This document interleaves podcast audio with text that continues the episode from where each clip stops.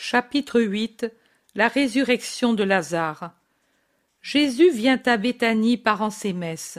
Ils doivent avoir fait une marche vraiment fatigante par les sentiers casse-cou des monts Adamine. Les apôtres essoufflés ont du mal à suivre Jésus qui va rapidement, comme si l'amour l'emportait sur ses ailes de feu. Jésus sourit, radieux, alors qu'il marche en avant de tous, la tête droite sous les rayons tièdes du soleil de midi. Avant qu'ils arrivent aux premières maisons de Béthanie, les voit un jeune garçon déchaussé qui va vers la fontaine près du village avec un broc de cuivre vide. Il pousse un cri, met le broc par terre et s'en va en courant de toute la vitesse de ses petites jambes vers le village. Certainement, il va prévenir que tu arrives, observe Jude Thaddée, après avoir souri, comme tous, de la résolution énergique du jeune garçon qui a même abandonné son broc à la merci du premier passant. La petite ville, vue ainsi d'auprès de la fontaine, qui est un peu en haut, paraît tranquille, comme déserte. Seule la fumée grise qui s'élève des cheminées indique que dans les maisons, les femmes sont occupées à préparer le repas de midi. Quelques grosses voix d'hommes parmi les oliviers et les vergers, vastes et silencieux, avertit que les hommes sont au travail. Malgré cela, Jésus préfère prendre un petit chemin qui passe en arrière du village pour pouvoir arriver chez Lazare sans attirer l'attention des habitants. Ils sont presque à moitié route quand ils entendent derrière eux le jeune garçon de tout à l'heure qui les dépasse en courant et puis s'arrête au milieu de la route pour, pensif, regarder Jésus.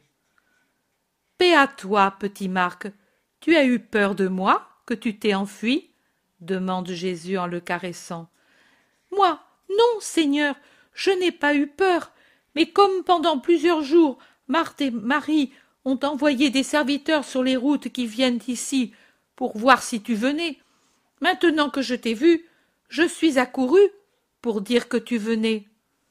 Tu as bien fait. Les sœurs vont préparer leur cœur à me voir. Non, Seigneur, les sœurs ne vont rien se préparer, car elles ne savent rien. Ils n'ont pas voulu que je le dise. Ils m'ont pris quand j'ai dit en entrant dans le jardin. Il y a le rabbi. Et ils m'ont chassé dehors en disant. Tu es un menteur ou un sot. Lui désormais ne vient plus, car il est certain désormais qu'il ne peut pas faire le miracle. Et comme je disais que c'était bien toi, ils m'ont donné deux gifles comme je n'en avais encore jamais reçu. Regarde ici mes joues rouges, elles me brûlent. Et ils m'ont poussé dehors en disant Cela pour te purifier d'avoir regardé un démon. Et je te regardais pour voir si tu étais devenu un démon. Mais je ne le vois pas. Tu es toujours mon Jésus, beau comme les anges dont parle maman. Jésus se penche pour baiser ses petites joues souffletées en disant Ainsi va passer la démangeaison. Je suis peiné que tu aies souffert pour moi. Moi non, Seigneur, car ces gifles m'ont valu deux baisers de toi. Et il s'attache en en espérant d'autres. Le Thaddée demande Dis un peu, Marc, qui t'a chassé? Ceux de Lazare? Non, les Juifs. Ils viennent pour le deuil tous les jours. Il y en a tant. Ils sont dans la maison et dans le jardin. Ils viennent tôt et s'en vont tard. Ils semblent les maîtres. Ils maltraitent tout le monde. Tu vois qu'il n'y a personne dans les rues? Les premiers jours, on venait pour voir. Mais ensuite. Maintenant, il n'y a que nous les enfants qui tourniquons pour. Oh, mon bro, maman qui attend l'eau. Elle va me battre elle aussi. Tous sourient de sa désolation devant la perspective d'autres claques, et Jésus lui dit Va vite alors. C'est que je voulais entrer avec toi et te voir faire le miracle. Et il termine et voir leur figure pour me venger des gifles. Cela, non. Tu ne dois pas désirer la vengeance. Tu dois être bon et pardonner. Mais ta mère attend l'eau. Jacques de Zébédée dit Moi j'y vais, maître, Je sais où habite Marc. J'expliquerai à la femme et je te rejoindrai. Et il s'en va en courant. Ils se remettent en marche lentement et Jésus tient par la main l'enfant ravi. Les voilà à la grille du jardin. Ils la suivent. De nombreuses montures y sont attachées, surveillées par les serviteurs de chaque propriétaire. Le chuchotement qui vient d'eux attire l'attention de quelques juifs qui se tournent vers le portail ouvert juste au moment où Jésus pose le pied à la limite du jardin. Le maître, disent les premiers qui le voient, et ce mot court comme le bruissement du vent d'un groupe à l'autre, se propage, s'en va, comme une vague venue de loin, et qui se brise sur la rive jusque contre les murs de la maison et y pénètre, apporté certainement par de nombreux juifs présents ou par quelques pharisiens, rabbis ou scribes ou sadducéens, répandus çà et là. Jésus y entre très lentement, alors que tous, tout en accourant de tous côtés, s'écartent du sentier où il marche. Et comme personne ne le salue, lui ne salue personne, comme s'il ne connaissait même pas un grand nombre de ceux qui sont rassemblés là pour le regarder, la colère et la haine dans les yeux, sauf un petit nombre qui sont secrètement ses disciples ou qui du moins ont le cœur droit et qui, s'ils ne l'aiment pas comme disciple, le respectent comme juste. De ce nombre sont Joseph, Nicodème, Jean, Éléazar, un autre Jean scribe vu à la multiplication des pains, et encore un autre Jean qui rassasia les gens à la descente de la montagne des béatitudes. Gamaliel avec son fils, Josué, Joachim, Manahan, le scribe Joël d'Abia, rencontré au Jourdain dans l'épisode de Sabéa, Joseph Barnabé, disciple de Gamaliel, Chouza, qui regarde Jésus de loin, un peu intimidé de le revoir après sa méprise, ou peut-être retenu par le respect humain, et n'osant pas s'avancer comme ami. Il est certain qu'il n'est salué ni par les amis, ni par ceux qui l'observent sans rancœur, ni par ses ennemis. Et Jésus ne salue pas. Il a seulement fait une vague inclination en mettant le pied dans l'allée. Puis il a continué tout droit, comme s'il était étranger à la foule nombreuse qui l'entoure. Le jeune garçon marche toujours à son côté, dans ses vêtements de petit paysan, avec ses pieds nus d'enfant pauvre, mais le visage lumineux de quelqu'un qui est en fête, avec ses petits yeux noirs, vifs, bien ouverts, pour tout voir et pour défier tout le monde. Marthe sort de la maison au milieu d'un groupe de juifs venus pour rendre visite et parmi lesquels se trouvent Elchias et Sadoc. De sa main, elle protège ses yeux las de pleurer, gênée par la lumière, pour voir où est Jésus. Elle le voit, elle se détache de ceux qui l'accompagnent et court vers Jésus à quelques pas du bassin rendu tout brillant par les rayons du soleil. Elle se jette aux pieds de Jésus après s'être inclinée, et elle les baise, et, en éclatant sanglots, elle dit Paix à toi, maître. Jésus aussi, dès qu'il l'a vu près de lui, lui a dit Paix à toi, et il a levé la main pour la bénir, en laissant aller celle de l'enfant que Barthélemy a prise tout en l'attirant un peu en arrière. Marthe poursuit. Mais il n'y a plus de paix pour ta servante. Elle lève son visage vers Jésus en restant encore à genoux, et dans un cri de douleur que l'on entend bien dans le silence qui s'est fait, elle s'écrie. Lazare est mort. Si tu avais été là, il ne serait pas mort. Pourquoi n'es-tu pas venu plus tôt, maître? Elle a un ton involontaire de reproche en posant cette question. Puis elle revient au ton accablé de quelqu'un qui n'a plus la force de faire des reproches et dont l'unique réconfort est de rappeler les dernières actions et les derniers désirs d'un parent auquel on a cherché à donner ce qu'il désirait et pour qui on n'a pas de remords dans le cœur. Il t'a tant appelé, Lazare, notre frère. Maintenant, tu vois, je suis désolée. Et Marie pleure sans pouvoir se donner la paix. Et lui n'est plus ici. Tu sais, si nous l'aimions, nous espérions tout de toi. Un murmure de compassion pour la femme et de reproche à l'adresse de Jésus, un assentiment à la pensée sous-entendue Et tu pouvais nous exaucer, car nous le méritions à cause de l'amour que nous avons pour toi, et toi au contraire tu nous as déçus, court de groupe en groupe parmi des hochements de tête ou des regards moqueurs. Seuls quelques secrets disciples disséminés dans la foule ont des regards de compassion pour Jésus, qui écoute, très pâle et affligé, la femme désolée qui lui parle. Gamaliel, les bras croisés dans son ample et riche vêtement de laine très fine orné de nœuds bleus, un peu à part dans le groupe de jeunes où se trouve son fils et Joseph Barnabé, regarde fixement Jésus, sans haine et sans amour. Marthe, après s'être essuyé le visage, recommence à parler. Mais même maintenant, j'espère, car je sais que tout ce que tu demanderas à ton Père te sera accordé.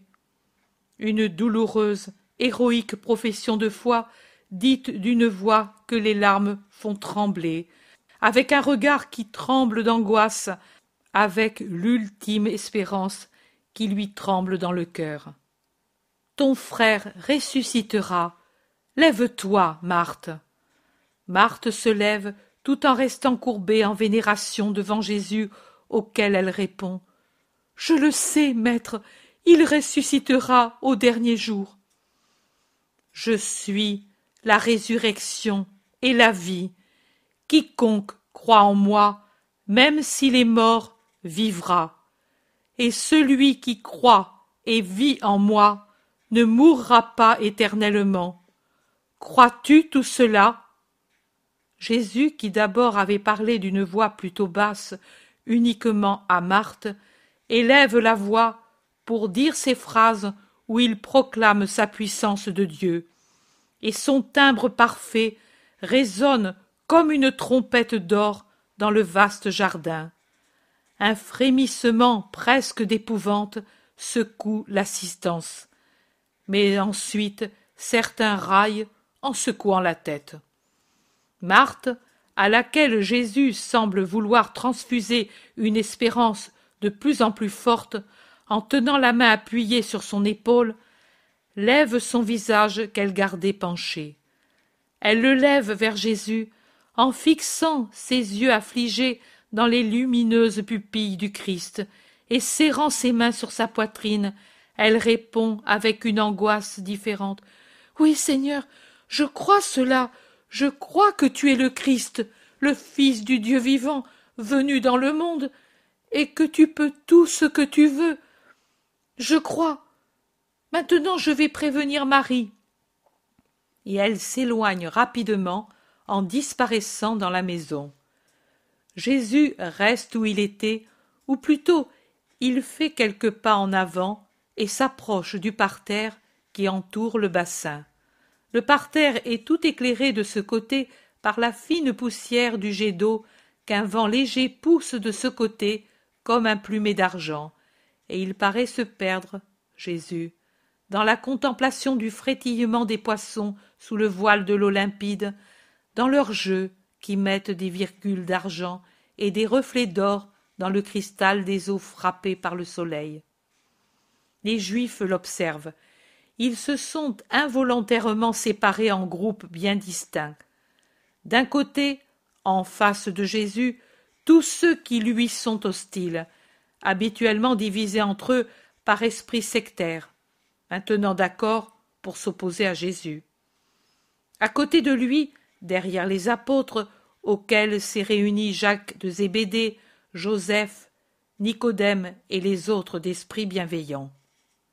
Plus loin, Gamaliel, toujours à sa place et avec la même attitude, et seul, car son fils et ses disciples se sont séparés de lui pour se répartir entre les deux groupes principaux pour être plus près de Jésus.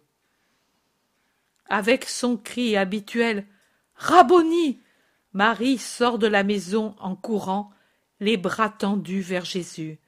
Elle se jette à ses pieds, qu'elle baise en sanglotant. Divers juifs qui étaient dans la maison avec elle et qui l'ont suivie unissent à ses pleurs leurs pleurs d'une sincérité douteuse. Maximin aussi, Marcel, Sarah, Noémie ont suivi Marie, ainsi que tous ses serviteurs, et de fortes lamentations s'élèvent. Je crois que dans la maison il n'est resté personne. Marthe, en voyant pleurer ainsi Marie, redouble elle aussi ses pleurs. Paix à toi, Marie. Lève-toi. Regarde-moi. Pourquoi ces pleurs semblables à ceux des gens qui n'ont pas d'espérance?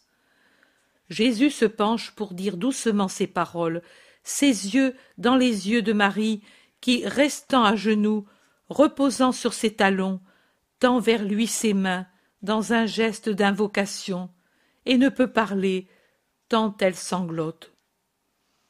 Ne t'ai-je pas dit d'espérer au-delà de ce qui est croyable pour voir la gloire de Dieu?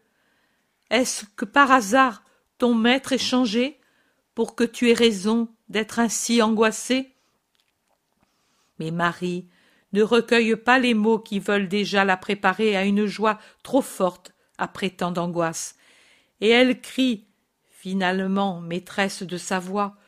Ô Seigneur, pourquoi n'es-tu pas venu plus tôt? Pourquoi t'es-tu tellement éloigné de nous? Tu le savais que Lazare était malade. Si tu avais été ici, il ne serait pas mort, mon frère. Pourquoi n'es-tu pas venu Je devais lui montrer encore que je l'aimais. Il devait vivre.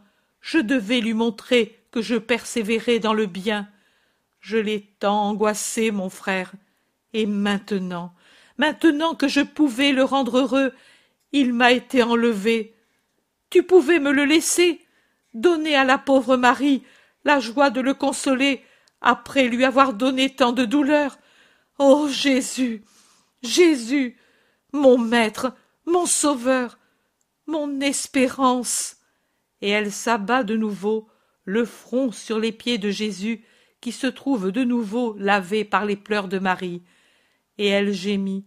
Pourquoi as-tu fait cela, ô Seigneur? Même à cause de ceux qui te haïssent et se réjouissent de ce qui arrive. Pourquoi as-tu fait cela, Jésus? Mais il n'y a pas de reproche dans le ton de la voix de Marie comme dans celui de Marthe. Il y a seulement l'angoisse de quelqu'une qui, outre sa douleur de sœur, a aussi celle d'une disciple qui sent amoindrie dans le cœur d'un grand nombre l'opinion de son maître. Jésus, très penché pour entendre ces paroles qu'elle murmure la face contre terre, se redresse et dit à haute voix Marie, ne pleure pas. Ton maître aussi souffre de la mort de l'ami fidèle, car il a dû le laisser mourir. Oh. Quelle raillerie et quel regard de joie livide il y a sur les visages des ennemis du Christ, ils le voient vaincu et s'en réjouissent, alors que les amis deviennent de plus en plus tristes. Jésus dit encore plus fort. Mais je te le dis, ne pleure pas, lève-toi, regarde-moi. Crois-tu que moi, qui t'ai tant aimé, j'ai fait cela sans motif? Peux-tu croire que je t'ai donné cette douleur inutilement? Viens. Allons vers Lazare. Où l'avez-vous mis? Jésus, plutôt que Marie et Marthe, qui ne parlent pas, prises comme elles le sont par des pleurs plus forts, interroge tous les autres, surtout ceux qui, sortis avec Marie de la maison, semblent les plus troublés. Ce sont peut-être des parents plus âgés, je ne sais pas. Et ceux-ci répondent à Jésus, visiblement affligés. Viens et vois.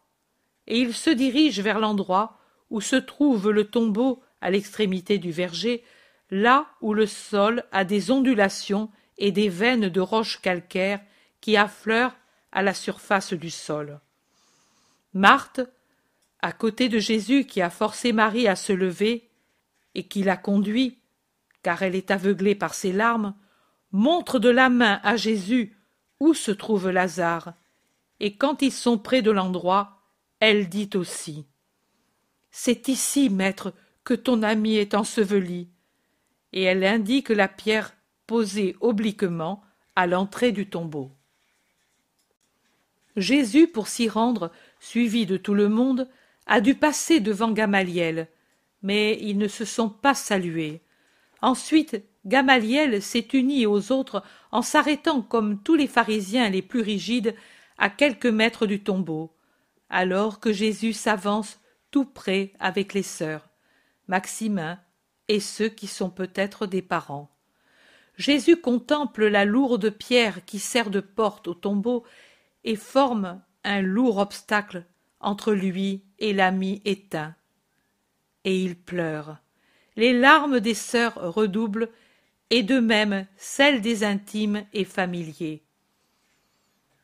Enlevez cette pierre crie Jésus tout d'un coup, après avoir essuyé ses larmes.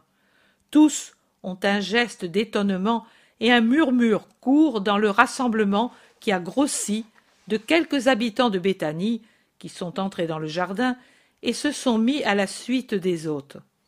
Je vois certains pharisiens qui se touchent le front en secouant la tête comme pour dire Il est fou. Personne n'exécute l'ordre. Même chez les plus fidèles, on éprouve de l'hésitation, de la répugnance à le faire. Jésus répète plus fort son ordre, effrayant encore davantage les gens pris par deux sentiments opposés et qui, après avoir pensé à fuir, s'approchent tout à coup davantage pour voir, défiant la puanteur toute proche du tombeau que Jésus veut faire ouvrir. Maître, ce n'est pas possible, dit Marthe en s'efforçant de retenir ses pleurs pour parler. Il y a déjà quatre jours qu'il est là-dessous, et tu sais de quel mal il est mort. Seul notre amour pouvait le soigner. Maintenant, la puanteur est certainement plus forte malgré les onguents. Que veux-tu voir? Sa pourriture? On ne peut pas, même à cause de l'impureté de la corruption et. Ne t'ai-je pas dit que si tu crois, tu verras la gloire de Dieu? Enlevez cette pierre, je le veux. C'est un cri de volonté divine. Un Oh étouffé sort de toutes les poitrines. Les visages deviennent blêmes. Certains tremblent comme s'il était passé sur tous un vent glacial de mort. Marthe fait un signe à Maximin, et celui-ci ordonne au serviteur de prendre les outils pouvant servir à remuer la lourde pierre les serviteurs s'en vont rapidement pour revenir avec des pics et des leviers robustes.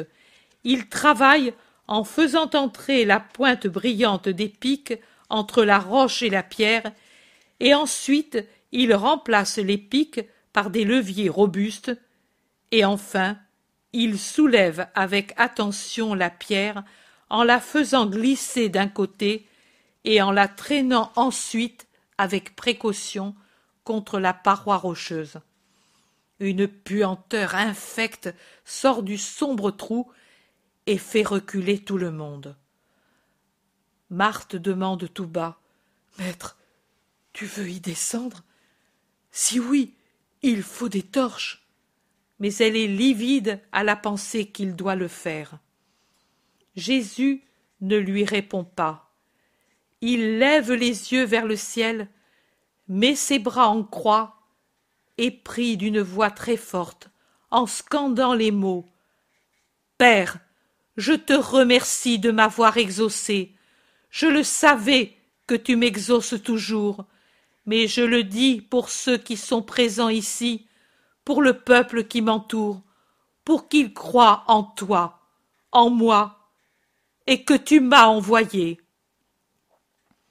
Il reste encore ainsi un moment, et il semble ravi en extase, tellement il est transfiguré, alors que, sans plus émettre aucun son, il dit des paroles secrètes de prière ou d'adoration, je ne sais.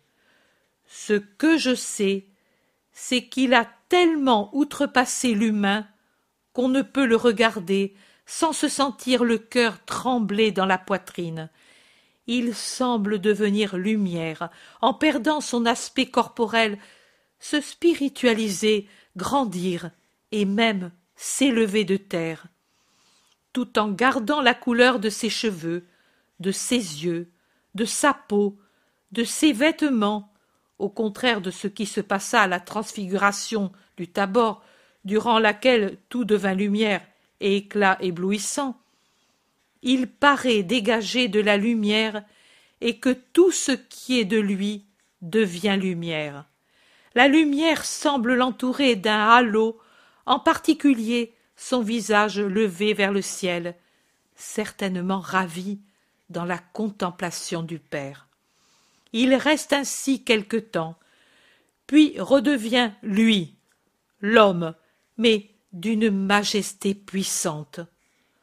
Il s'avance jusqu'au seuil du tombeau, il déplace ses bras, que, jusqu'à ce moment, il avait gardé ouverts en croix, les paumes tournées vers le ciel, en avant, les paumes vers la terre, et par conséquent, les mains se trouvent déjà à l'intérieur du tunnel du tombeau, toutes blanches dans ce tunnel obscur.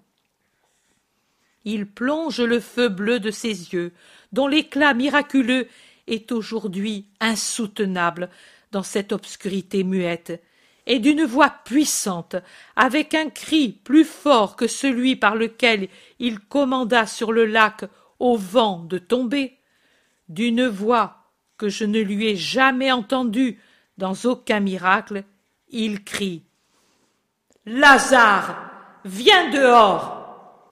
L'écho répercute sa voix dans la cavité du tombeau et se répand ensuite à travers tout le jardin, se répercute contre les ondulations du terrain de Béthanie. Je crois qu'il s'en va jusqu'aux premiers escarpements, au delà des champs, et revient de là, répété et amorti, comme un ordre qui ne peut faillir. Il est certain que de tous les côtés on entend à nouveau Dehors Dehors Dehors Tous éprouvent un frisson plus intense, et si la curiosité les cloue tous à leur place, les visages pâlissent et les yeux s'écarquillent, alors que les bouches s'entr'ouvrent involontairement, avec déjà dans la gorge le cri de stupeur. Marthe, un peu en arrière et de côté, est comme fascinée en regardant Jésus. Marie, tombe à genoux, elle qui ne s'est jamais écartée de son maître, elle tombe à genoux, au bord du tombeau, une main sur sa poitrine pour calmer les palpitations de son cœur, l'autre qui inconsciemment et convulsivement tient un pan du manteau de Jésus, et on se rend compte qu'elle tremble, car le manteau a de légères secousses imprimées par la main qui le tient. Quelque chose de blanc semble émerger du plus profond du souterrain.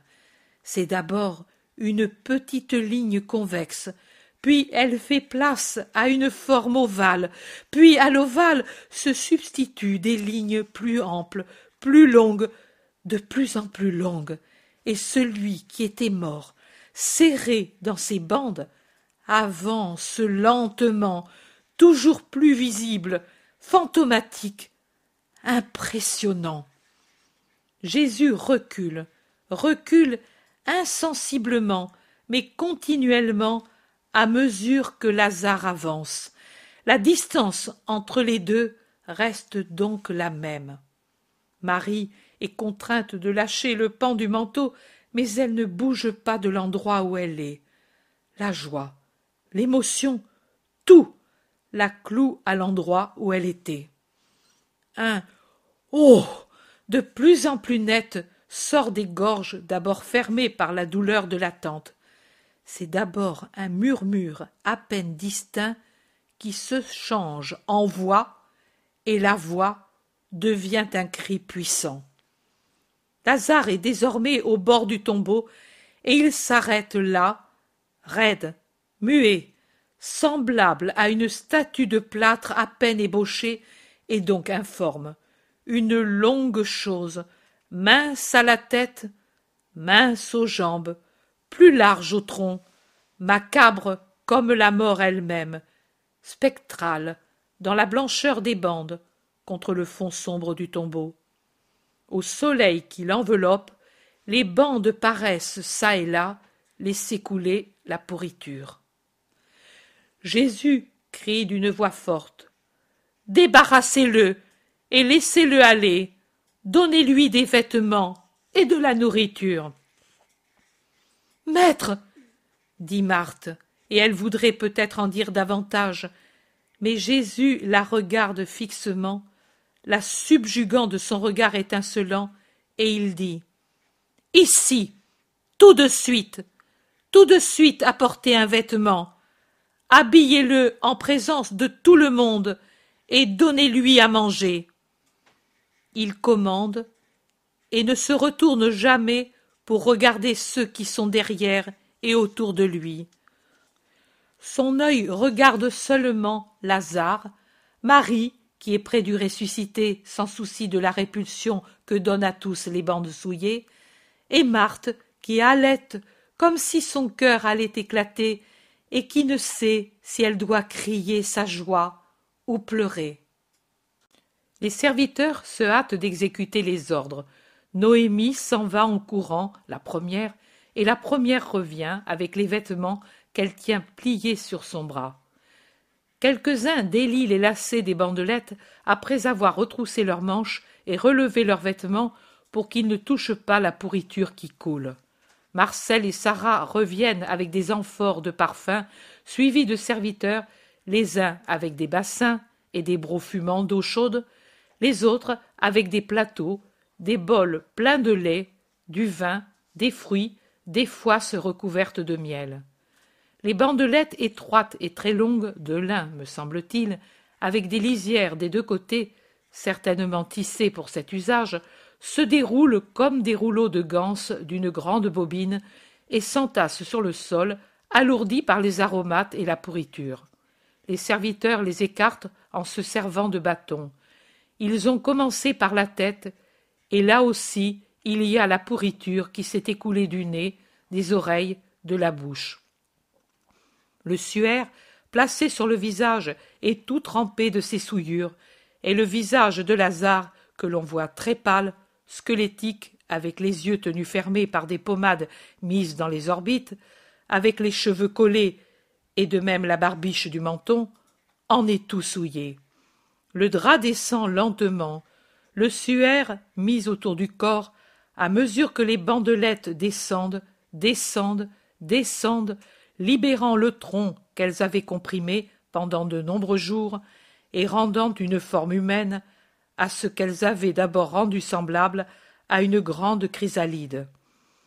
Les épaules osseuses, les bras squelettiques, les côtes à peine couvertes de peau, le ventre creusé, apparaissent lentement. À mesure que les bandes tombent, les sœurs, Maximin, les serviteurs, s'empressent d'enlever la première couche de crasse et de baume et s'y appliquent en changeant continuellement l'eau rendue détergente par les aromates qu'on y a mis jusqu'à ce que la peau apparaisse nette. Lorsqu'on a dégagé le visage de Lazare et qu'il peut regarder, il dirige son regard vers Jésus avant même de regarder ses sœurs. Il oublie tout et s'abstrait de tout ce qui arrive pour regarder avec un sourire d'amour sur ses lèvres pâles et une larme lumineuse au fond des yeux, son Jésus. Jésus aussi lui sourit et a une lueur de larmes dans le coin de l'œil. Mais, sans parler, il dirige le regard de Lazare vers le ciel. Lazare comprend et remue les lèvres dans une prière silencieuse. Marthe croit qu'il veut dire quelque chose sans avoir encore de voix, et elle demande que me dis-tu, mon Lazare? Rien, Marthe. Je remerciais le Très-Haut. La prononciation est assurée, la voix forte. Les gens poussent de nouveau un Oh étonné. Désormais ils l'ont dégagé jusqu'aux hanches, libéré et propre, et ils peuvent le revêtir de la tunique courte, une sorte de chemisette qui dépasse l'aine pour retomber sur les cuisses. On le fait asseoir pour dégager ses jambes et les laver. Quand elles apparaissent, Marthe et Marie poussent un grand cri en montrant les jambes et les bandelettes. Sur les bandelettes qui serraient les jambes et sur le suaire posé par-dessous, les écoulements purulents sont si abondants qu'ils forment des grosses gouttes sur les toiles. Mais les jambes, visiblement, sont tout à fait cicatrisées. Seules les cicatrices rouges bleuâtres indiquent où elles étaient gangrénées.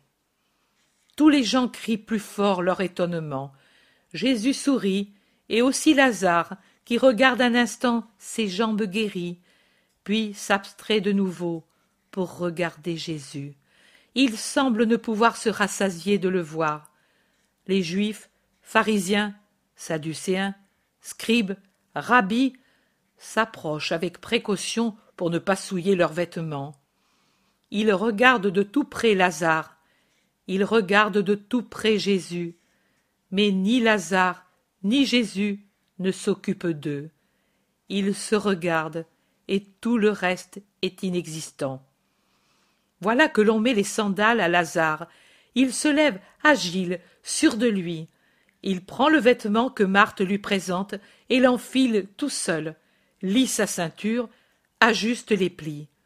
Le voilà, maigre et pâle, mais semblable à tout le monde.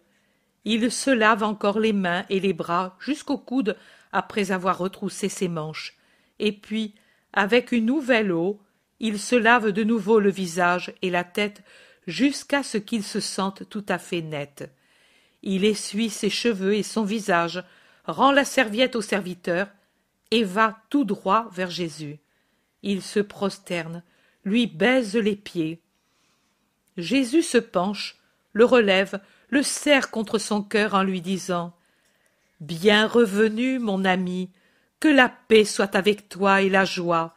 Vis pour accomplir ton heureuse destinée.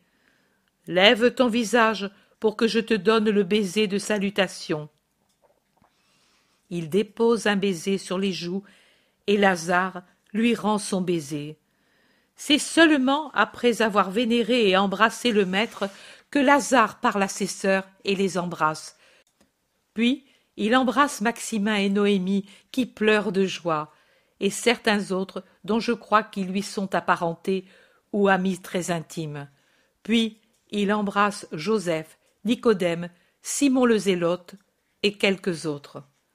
Jésus va personnellement trouver un serviteur qui a sur les bras un plateau avec de la nourriture, et il prend une foisse avec du miel, une pomme, une coupe de vin, et il offre le tout à Lazare, après les avoir offerts et bénis, pour qu'il se restaure. Et Lazare mange avec l'appétit de quelqu'un qui se porte bien. Tout le monde pousse encore un oh d'étonnement. Jésus semble ne voir que Lazare, mais en réalité il observe tout et tout le monde. Voyant qu'avec des gestes de colère, Sadoc, avec Elchias, Canania, Félix, Doras et Cornélius et d'autres sont sur le point de s'éloigner, il dit à haute voix Attends un moment, Sadoc, j'ai un mot à te dire, à toi et au tien.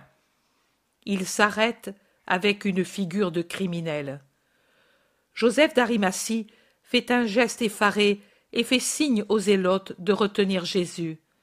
Mais lui est déjà en train d'aller vers le groupe haineux, et il dit à haute voix Est-ce que cela te suffit, Sadoc, ce que tu as vu? Tu m'as dit un jour que pour croire tu avais besoin, toi et tes pareils, de voir recomposer, en bonne santé, un homme décomposé. Es-tu rassasié de la putréfaction que tu as vue Es-tu capable de reconnaître que Lazare était mort et que maintenant il est vivant et sain comme il ne l'était pas depuis des années? Je le sais. Vous êtes venu ici pour les tenter, pour mettre en eux plus de douleur et le doute. Vous êtes venu ici pour me chercher, espérant me trouver caché dans la pièce du mourant. Vous êtes venu ici, non par un sentiment d'amour et le désir d'honorer celui qui s'était éteint, mais pour vous assurer que Lazare était réellement mort, et vous avez continué de venir, vous réjouissant toujours plus à mesure que le temps passait. Si les choses étaient allées comme vous l'espériez, comme désormais vous croyez qu'elles iraient, vous auriez eu raison de vous réjouir. L'ami qui guérit tout le monde, mais ne guérit pas l'ami. Le maître qui récompense la foi de tout le monde, mais pas celle de ses amis de Béthanie. Le Messie impuissant devant la réalité de la mort. Voilà ce qui vous donnait raison de vous réjouir. Mais voilà, Dieu vous a répondu. Nul prophète n'a jamais pu rassembler ce qui était décomposé, en plus que mort. Dieu l'a fait.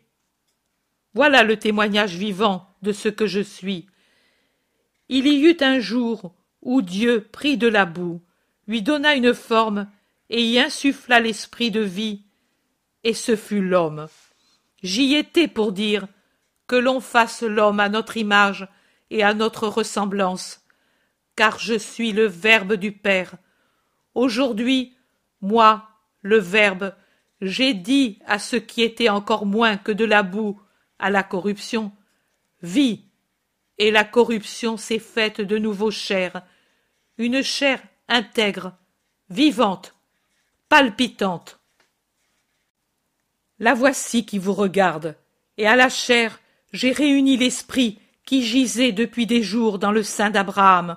Je l'ai rappelé par ma volonté, car je puis tout, moi, le vivant, moi, le roi des rois, auquel sont soumises toutes les créatures et toutes les choses. Maintenant, que me répondez-vous? Il est devant eux, grand, fulgurant de majesté, vraiment juge et Dieu. Ils ne répondent pas. Lui insiste. Ce n'est pas encore assez pour croire, pour accepter l'inéluctable? Sadoc dit. Tu n'as tenu qu'une partie de la promesse. Ce n'est pas le signe de Jonas. Vous aurez aussi celui-là. J'ai promis, et je tiendrai ma promesse, dit le Seigneur. Un autre présent ici attend un autre signe, et il aura et comme c'est injuste, il l'acceptera. Vous, non. Vous resterez ce que vous êtes.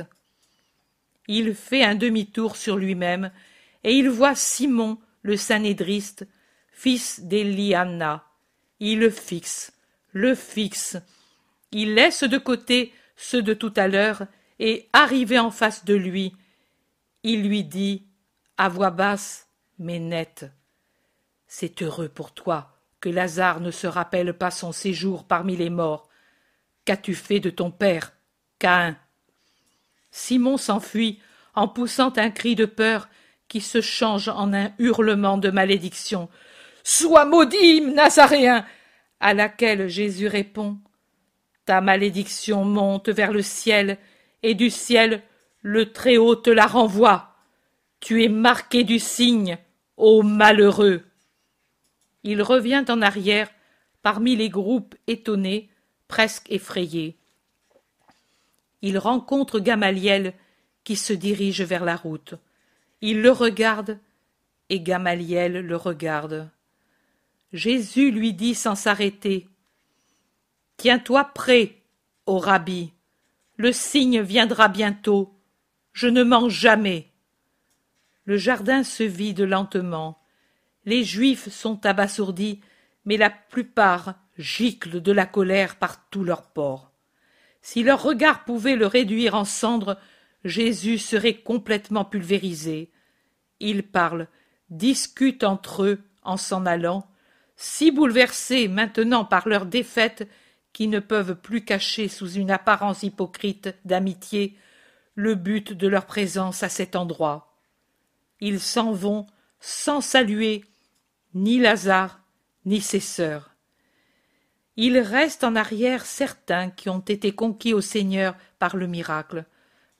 Parmi eux se trouve Joseph Barnabé, qui se jette à genoux devant Jésus et l'adore.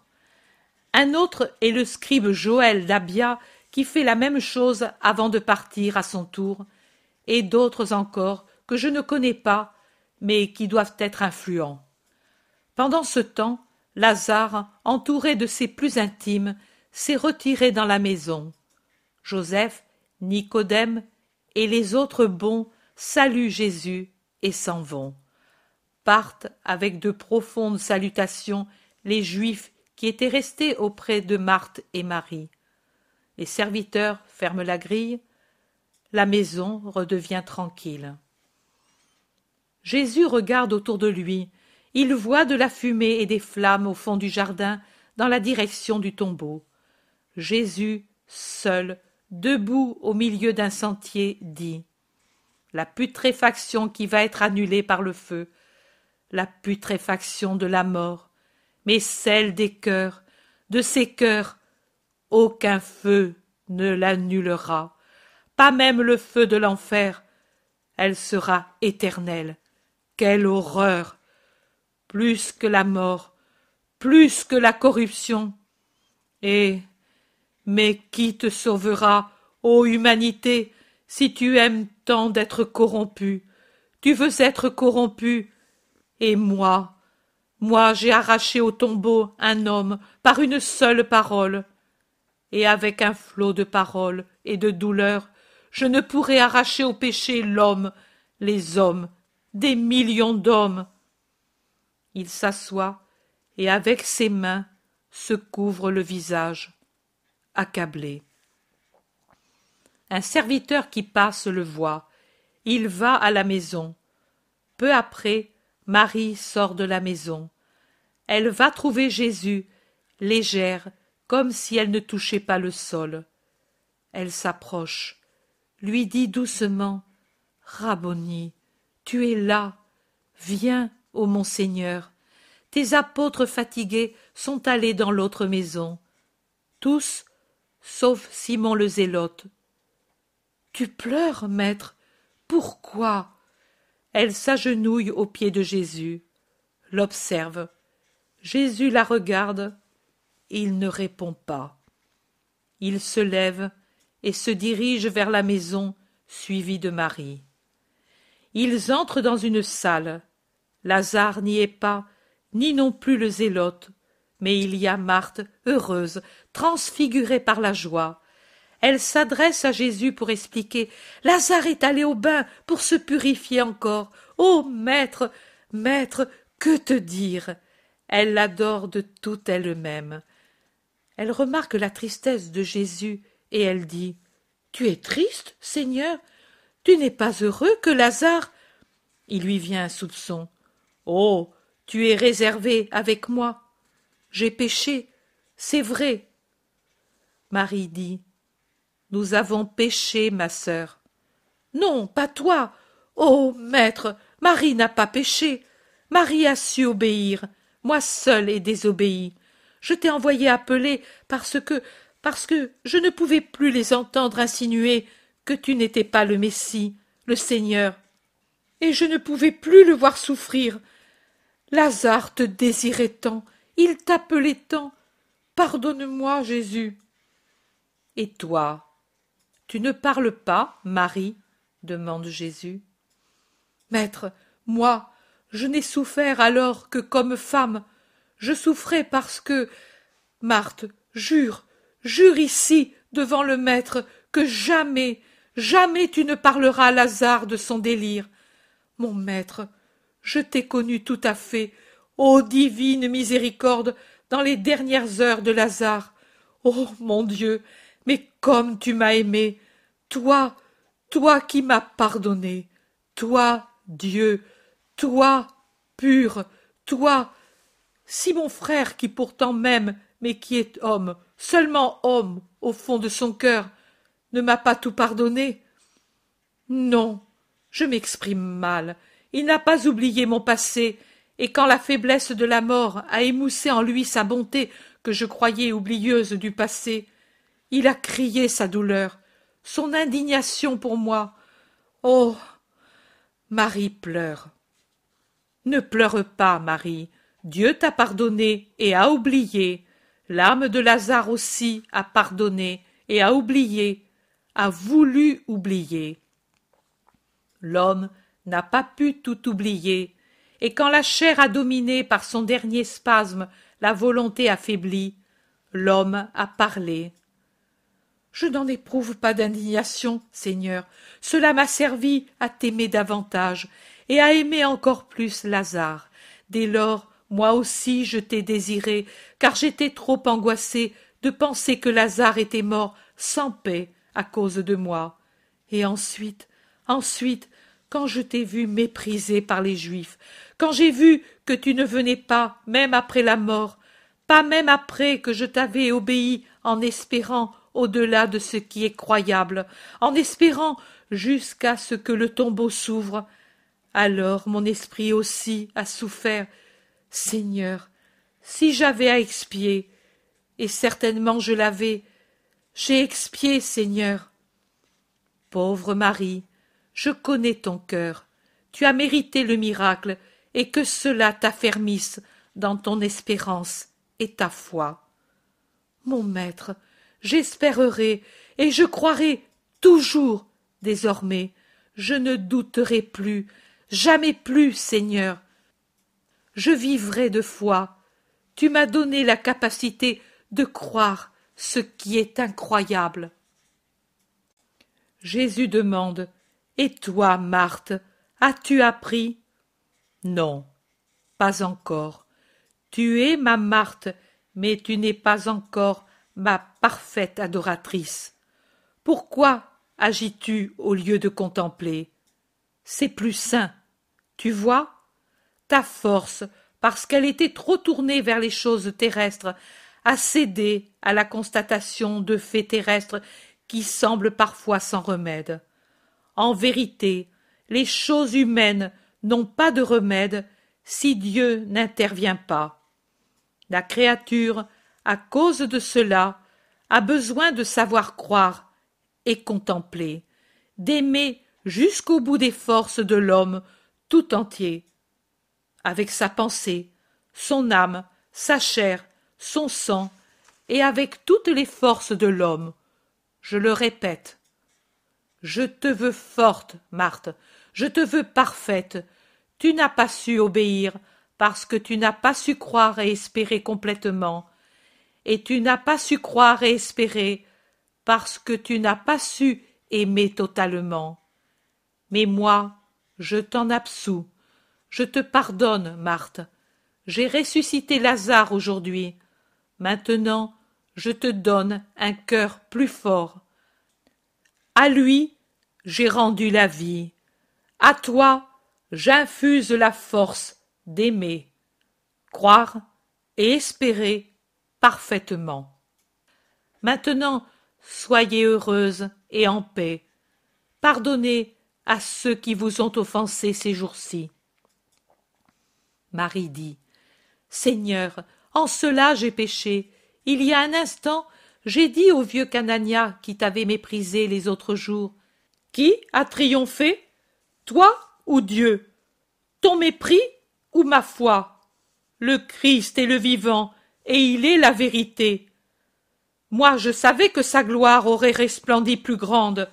Et toi, vieillard, refais ton âme, si tu ne veux pas connaître la mort.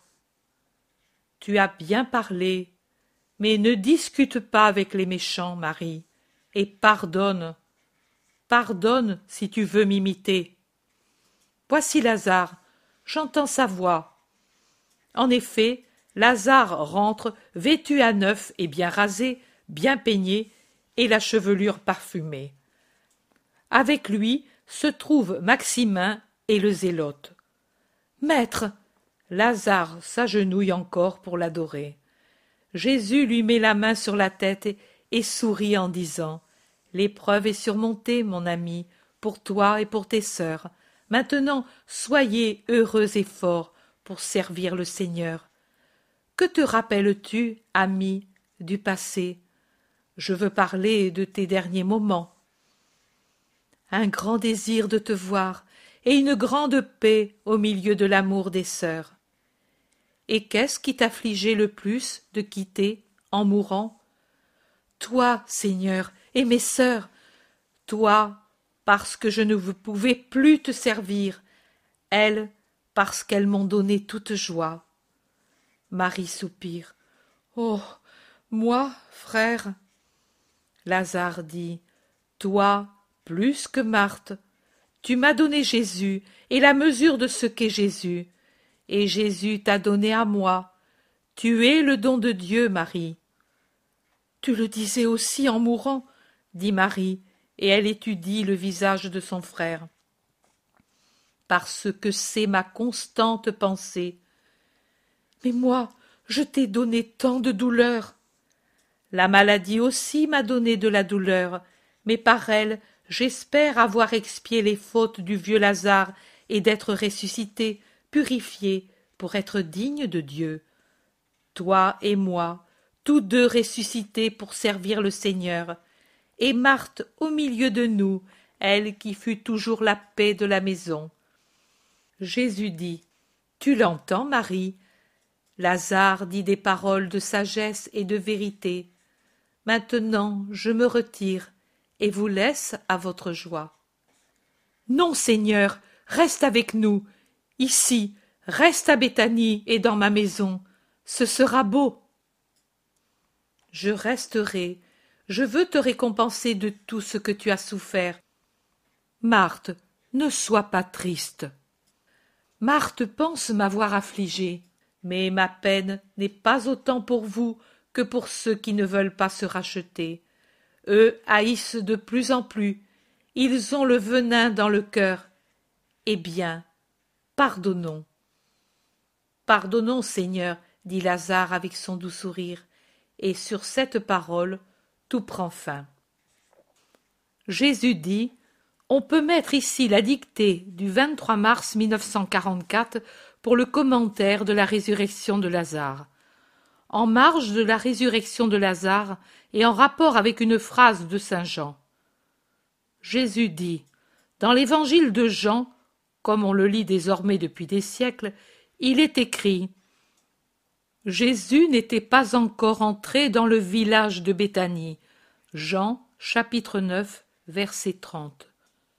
Pour prévenir toutes objections possibles, je fais remarquer que, entre cette phrase et celle de l'œuvre, que je rencontrai Marthe à quelques pas du bassin dans le jardin de Lazare, il n'y a pas de contradiction de fait, mais seulement de traduction et de description.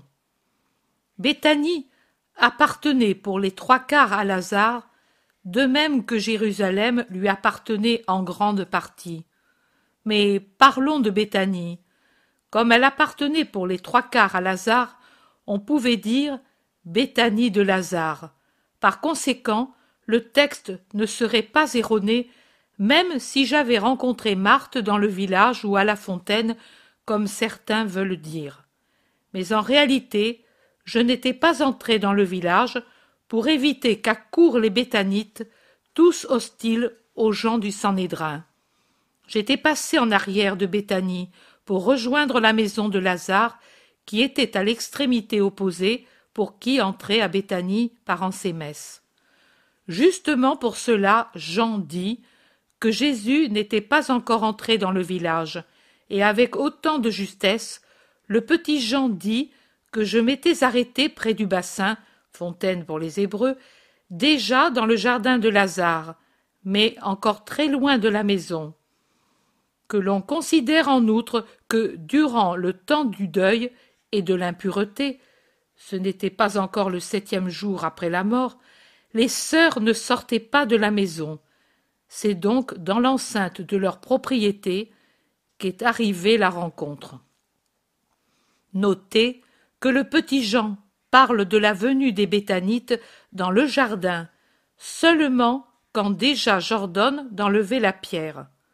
Auparavant, Béthanie ne savait pas que j'étais à Béthanie, et c'est seulement quand le bruit s'en est répandu qu'ils sont accourus chez Lazare. Chapitre 9 Réflexion sur la résurrection de Lazare. Jésus dit J'aurais pu intervenir à temps pour empêcher la mort de Lazare, mais je n'ai pas voulu le faire. Je savais que cette résurrection aurait été une arme à double tranchant, car j'aurais converti les Juifs dont la pensée était droite, et rendu plus haineux ceux dont la pensée n'était pas droite. De ceux-ci, et après ce dernier coup de ma puissance, serait venue ma sentence de mort. Mais j'étais venu pour cela, et désormais l'heure était mûre pour que cela s'accomplisse. J'aurais pu aussi accourir tout de suite, mais j'avais besoin de persuader par la résurrection d'une putréfaction déjà avancée les incrédules plus obstinés. Et mes apôtres aussi, qui, destinés à porter ma foi dans le monde, avaient besoin de posséder une foi soutenue par des miracles de première grandeur. Chez les apôtres, il y avait tant d'humanité, je l'ai déjà dit. Ce n'était pas un obstacle insurmontable, c'était au contraire une conséquence logique de leur condition d'homme appelé à m'appartenir à un âge déjà adulte. On ne change pas une mentalité, une tournure d'esprit du jour au lendemain. Et moi, dans ma sagesse, je n'ai pas voulu choisir et éduquer des enfants et les faire grandir selon ma pensée pour en faire mes apôtres. J'aurais pu le faire, mais je n'ai pas voulu le faire pour que les âmes ne me reprochent pas d'avoir méprisé ceux qui ne sont pas innocents et qu'elles ne portent à leur décharge et à leur excuse que moi aussi j'aurais signifié par mon choix que ceux qui sont déjà formés ne peuvent changer. Non, tout peut se changer quand on le veut, et moi, en effet, avec des pusillanimes, des querelleurs, des usuriers, des sensuels, des incrédules, j'ai fait des martyrs et des saints, des évangélisateurs du monde. Seul celui qui ne voulut pas ne changea pas. J'ai aimé et j'aime les petitesses et les faiblesses. Tu en es un exemple, pourvu que se trouve en elles la volonté de m'aimer et de me suivre. Et de ces riens, je fais mes privilégiés, mes amis, mes ministres. Je m'en sers toujours, et c'est un miracle continuel que j'opère, pour amener les autres à croire en moi, à ne pas tuer les possibilités de miracle. Comme elle est languissante maintenant, cette possibilité. Comme une lampe à laquelle l'huile manque, elle agonise et meurt, tuée par le manque ou l'absence de foi dans le Dieu du miracle. Il y a deux formes d'exigence dans la demande du miracle. À l'une, Dieu se soumet avec amour. À l'autre, il tourne le dos avec indignation.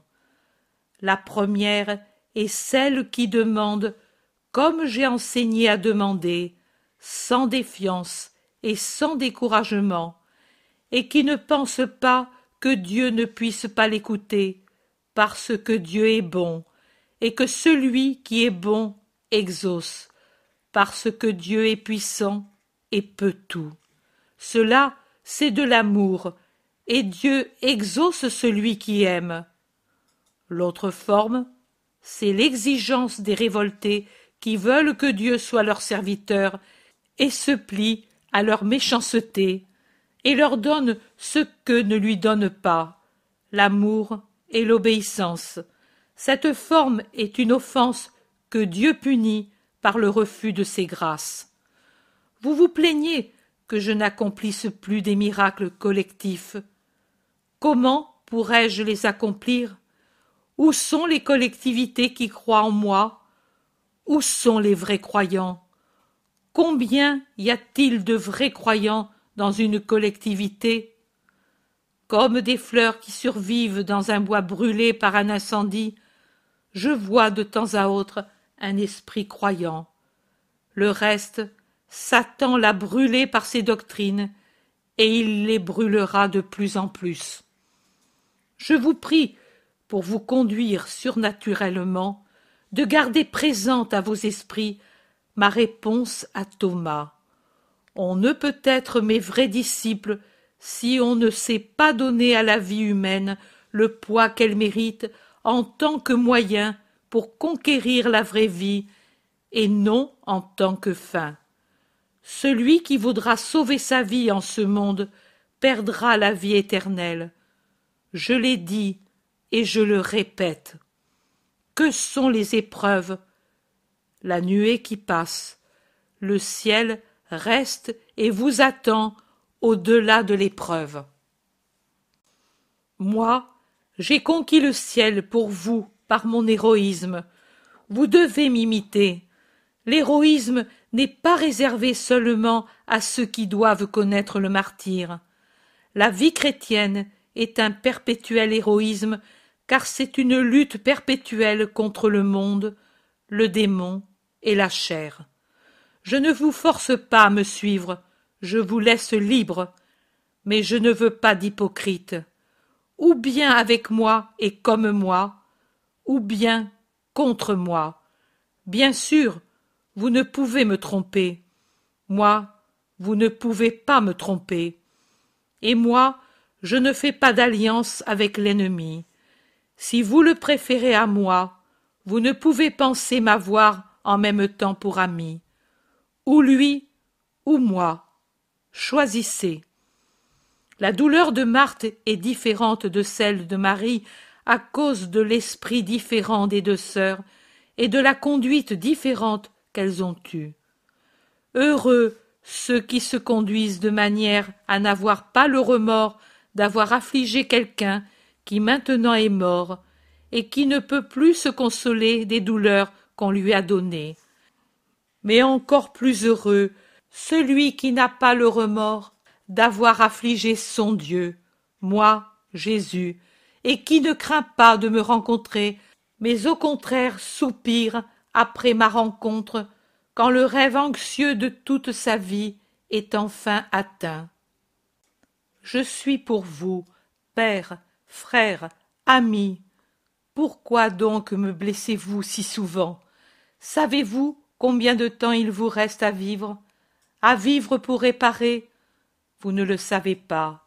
Et alors, heure par heure, jour après jour, conduisez-vous bien, toujours bien.